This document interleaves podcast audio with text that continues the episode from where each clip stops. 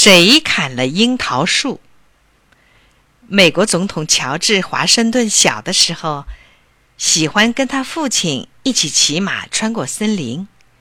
森林里常有些穷人在砍树枝、拾柴火。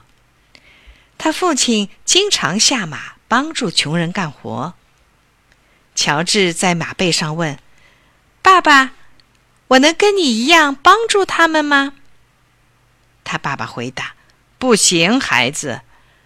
等你到了十岁生日的时候，我要送你一件让你吃惊的礼物。”乔治盼啊盼啊，他十岁生日那天终于来到了。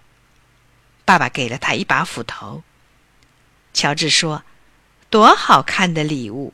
现在我已经可以在森林里帮你干活了吧？”他爸爸点点头。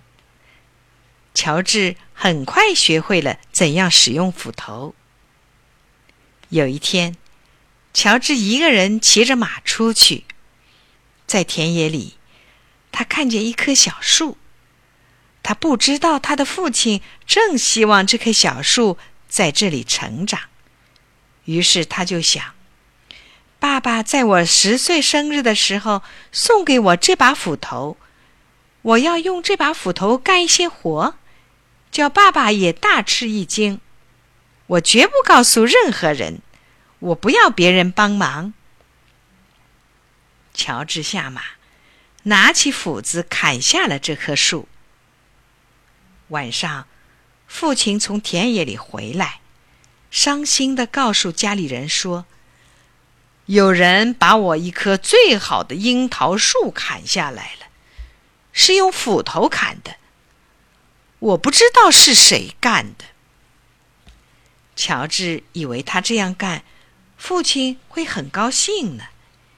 现在他看见父亲是多么伤心啊！